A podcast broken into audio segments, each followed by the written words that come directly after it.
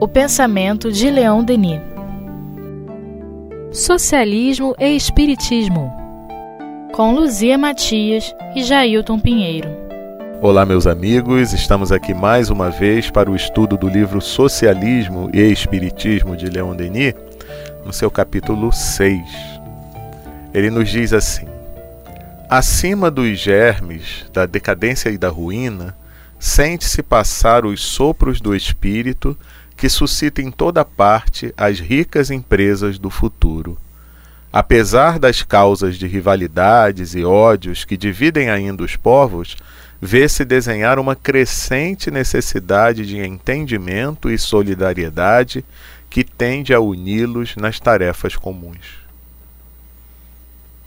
É, ele começa a. Ele, ele, ele, fa, ele tem esse ritmo, né? Ele faz aquela crítica é, profunda, aguda ao, ao que está que ele percebe como errado, como equivocado, e depois ele vem com o discurso da esperança, né? Olha, isso está errado. Eu adoro Mas, isso, adoro é, isso. Porque é ele, ele nunca se furta a identificar os problemas, os erros. Uhum. Mas ele sempre traz uma mensagem de esperança. Eu acho que isso é uma regra para gente que fala, que dá aula, ou que até por já ter algum conhecimento, de repente vai apresentar a doutrina espírita para alguém, né?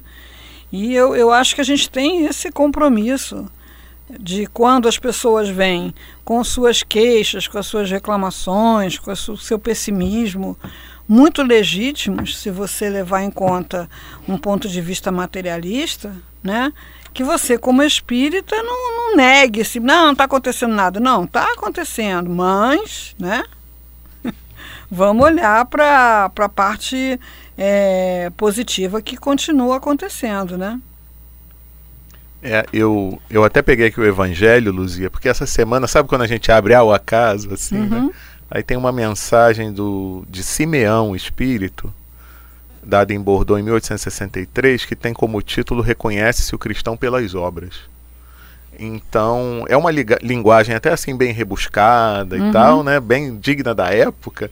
E tem uma hora que ele fala uma coisa que vem, eu acho, bem uhum. nesse tom que a gente fala de que uhum. Leon Denis aponta, mas traz a esperança, né? Que ele fala assim: é, Meus irmãos, afastai-vos, pois, daqueles que vos chamam para apontar os tropeços do caminho e seguir os que vos conduzem à sombra da árvore da vida. Uhum. Porque a gente vê pessoas que só querem apontar os problemas. É, eu até entendo, né? É, porque está incomodando. Do ponto de vista materialista, é né? Eu só vou viver essa vida. Isso. E não consigo emprego, e não consigo ter sucesso, é. e não consigo acesso aos bens que, materiais que ficam me dizendo que é onde mora a felicidade. Isso. É, Às não... vezes há coisas básicas. Eu estava vendo agora no RJTV é, a, a, peregrinação de uma senhora tentando levar o tio para internar pro, no hospital sim. público e não consegue, né? Sim. Então é de causar indignação mesmo, sim, né? Sim, Sim. Mas quando você sabe que não é só aquilo ali, né? Não é? São as, as lições duras né, que o espírito exige, né? Então, assim, é, o Haroldo fala de uma situação de um, um criminoso lá que ele julgou, né? e teve que condenar porque o cara tinha realmente praticado umas violências lá, né, terríveis. E eles assim, é, eu, eu, eu não, não tinha como fazer justiça para aquelas pessoas que sofreram a violência. Como eu ia fazer justiça para elas? Só a justiça divina. Né? Então, assim, a gente aí nesse contexto de é, corrupção que a gente está vendo, né? tanto o dinheiro que é roubado mesmo da, das coisas básicas, como da, da, das armações, né? Por exemplo, do INTO aí, da compra de próteses que não existem, enfim. É, como a sociedade vai fazer justiça? É. Não é? Então, eu acho que nós, enquanto é, cidadãos do mundo, né, que viemos sendo injustiçados, mas que viemos sofrendo, é, também somos muito passivos e a gente às vezes precisa de uma lição muito dura para ver como dói você precisar de um serviço e não ter, para que numa outra vida você é, tem horror a esse mal. Exato.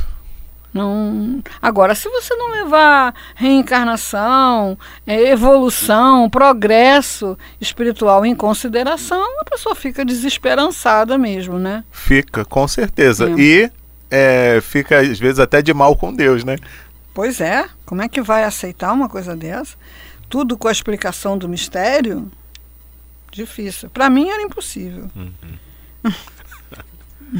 Jamais ao longo da história a solidariedade na prova, na morte, no sofrimento apareceu de forma tão intensa. A cruel guerra mundial abriu as almas para sentimentos nobres e a dor veio como uma promessa de renovação. Pois é. Mas precisou de outra. né? Ah, o nosso espaço de livre-arbítrio realmente nos parece muito grande, né? Mas não deve ser. Quando você relativiza o tempo, né? E a gente vê que com tão pouco tempo passado, a gente já tem uma visão muito diferente da que tinha há 50 anos, há 100 anos. Mas justamente as guerras mundiais levaram à criação, primeiro, da Liga das Nações, se eu não me engano, né? depois a, a, a ONU, né? a Unesco, enfim, movimentos mundiais para tentar resolver os conflitos. Né? Que não fazem as maravilhas que nós gostaríamos que fizessem, mas que são, mas que são um contraponto. Ah, sim. Né? São um contraponto. É, colocam em evidência é, pessoas né, que estão lá no front né, das lutas, é, das desigualdades, das violências. Então, assim, tudo isso veio depois, né, da, das guerras. É. Infelizmente precisamos disso, né? Oh, meu Deus. Todos aqueles que foram dilacerados pela angústia, pela incerteza do amanhã, pela perda dos seres amados, sentiram a necessidade de um estado de coisas que poupasse às gerações futuras o retorno de males semelhantes.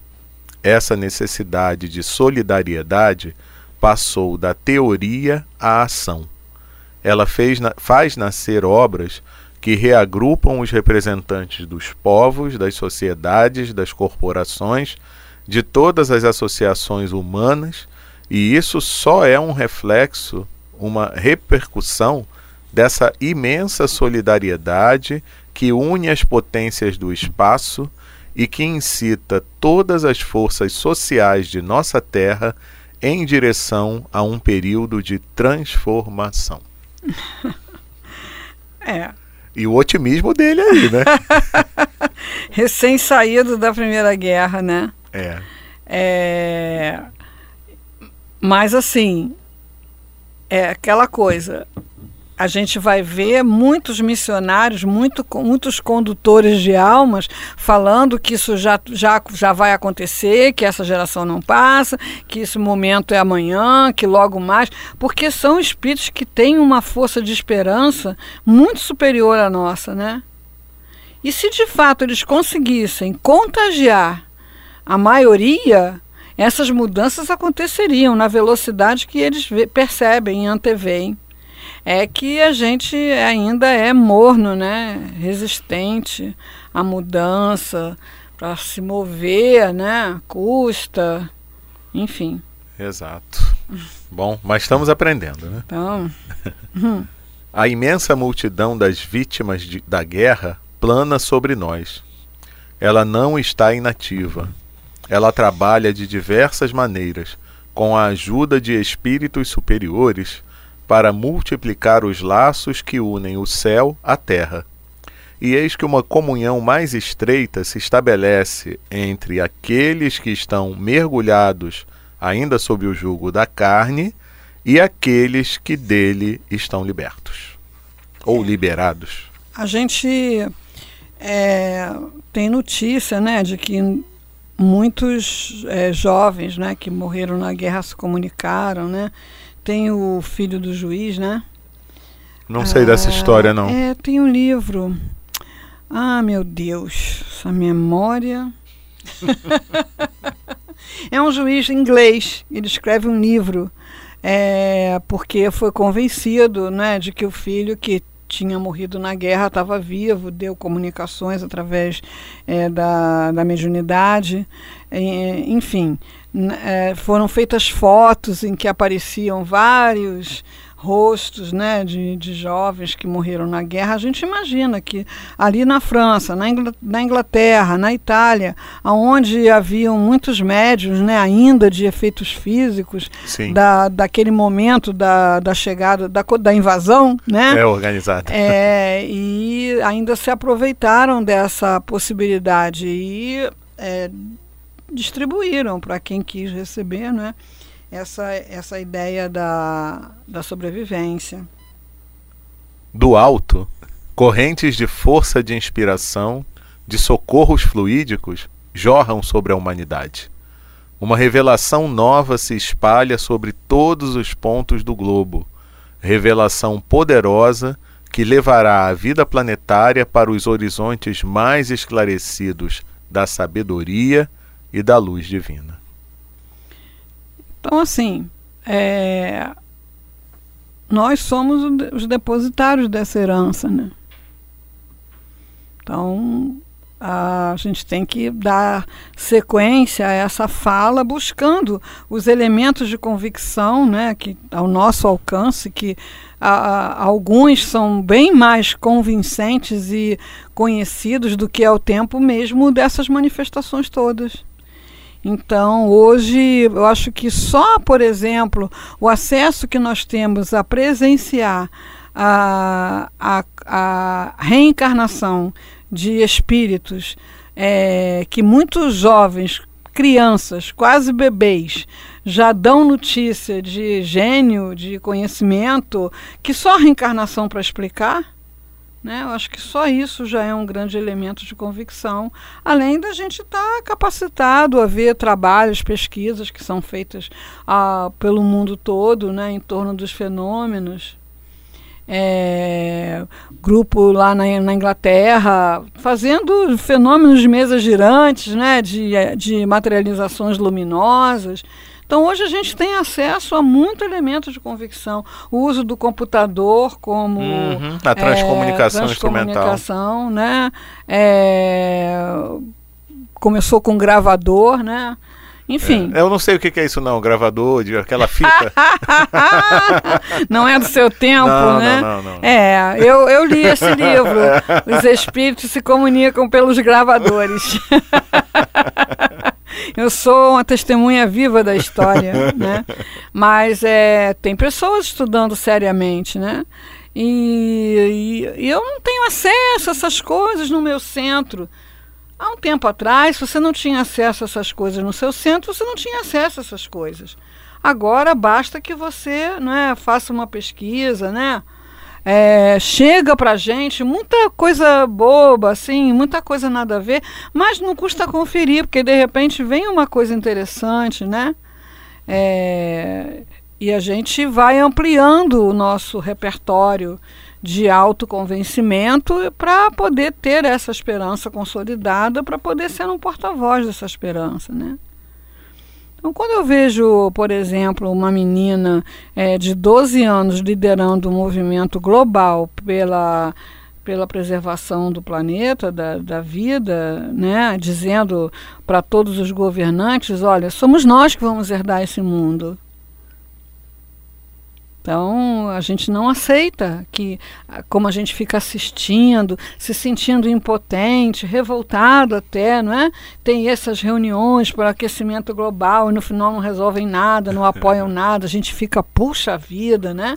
Então, esse, essa menina está liderando esse, esse movimento dos que vão realmente viver aqui de imediato em condições que só Deus sabe, porque hoje ninguém consegue abrir mão dos lucros, né? Do, dos Isso. acordos. Os diversos interesses. Movimentando os estudantes do mundo todo, né? Atravessou o Atlântico agora num veleiro. Ah, totalmente é, ecológico, né? Para ir lá nos Estados Unidos levar esse movimento para lá, encontrar o senhor Donald Trump, né? Uhum. Gente, aprendeu com quem isso? não é? Não só o conhecimento de ecologia, de mudança climática, é, aprendeu com quem a exercer essa, essa liderança, aprendeu com quem esse magnetismo, né? Então é ter olhos de ver, né? Verdade, verdade. Gente, e acabou o capítulo 6.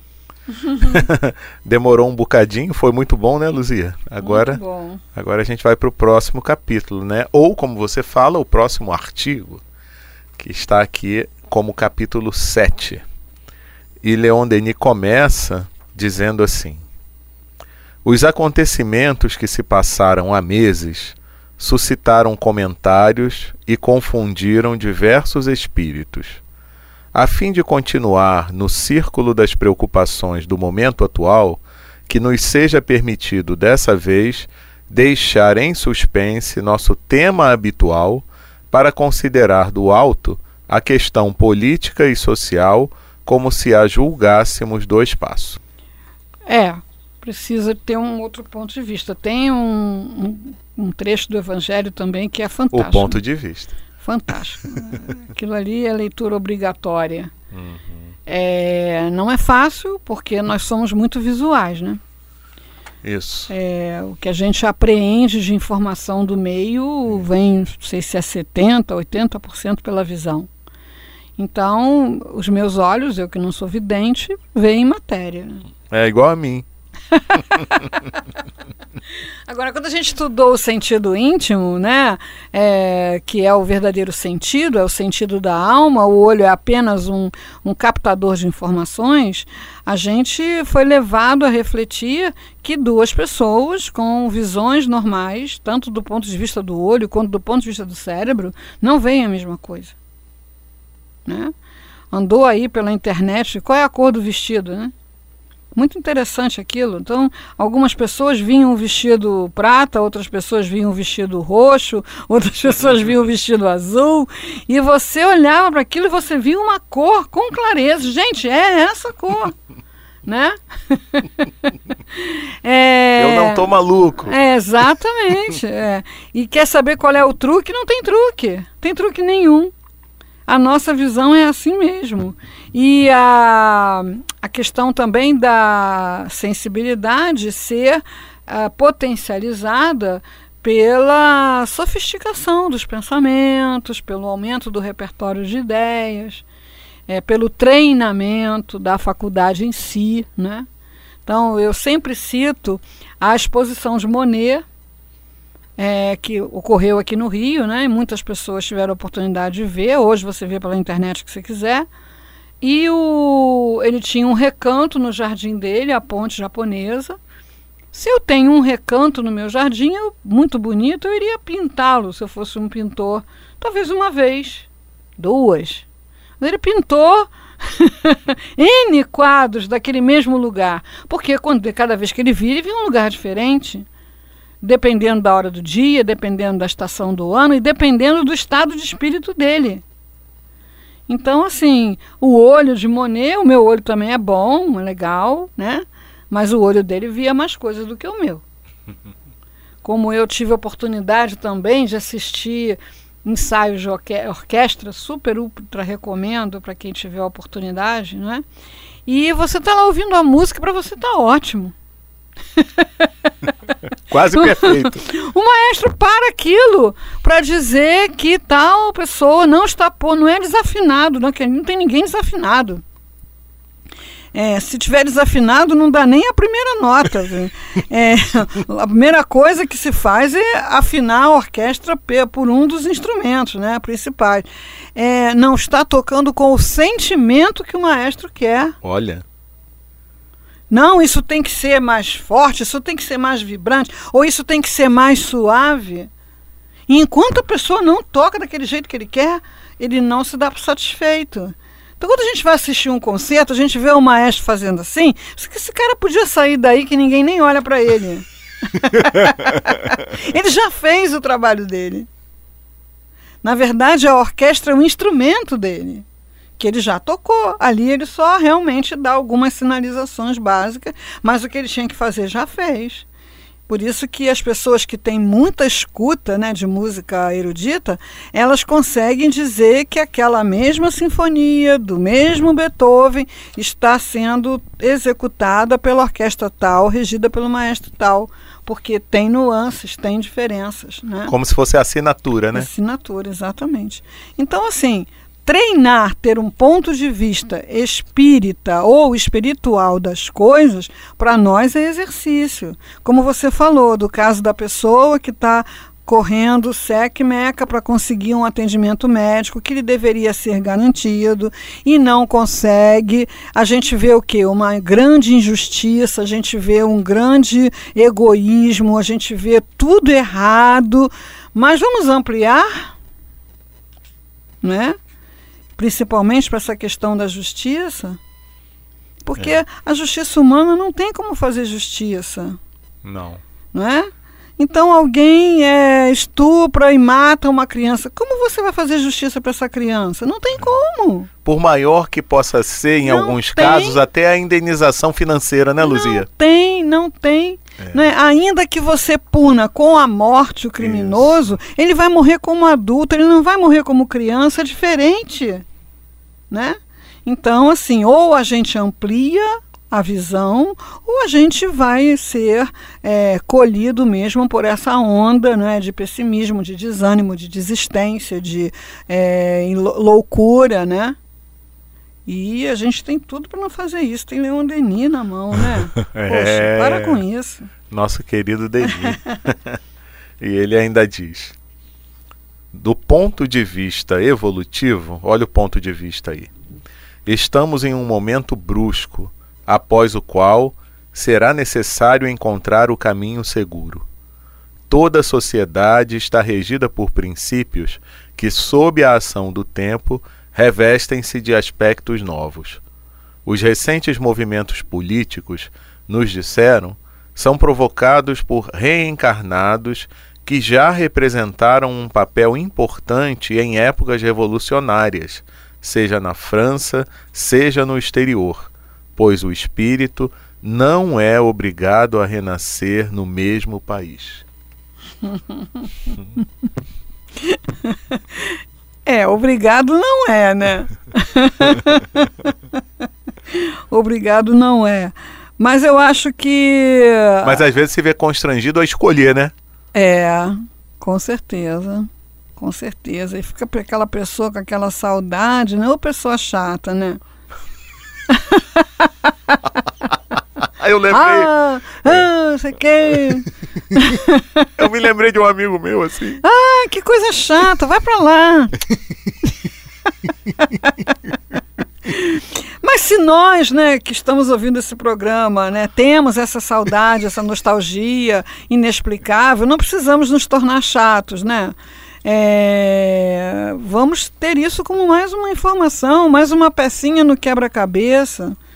Né? Eu tenho certeza que eu tive vidas em países de língua inglesa, porque eu não aprendi inglês, eu me lembrei.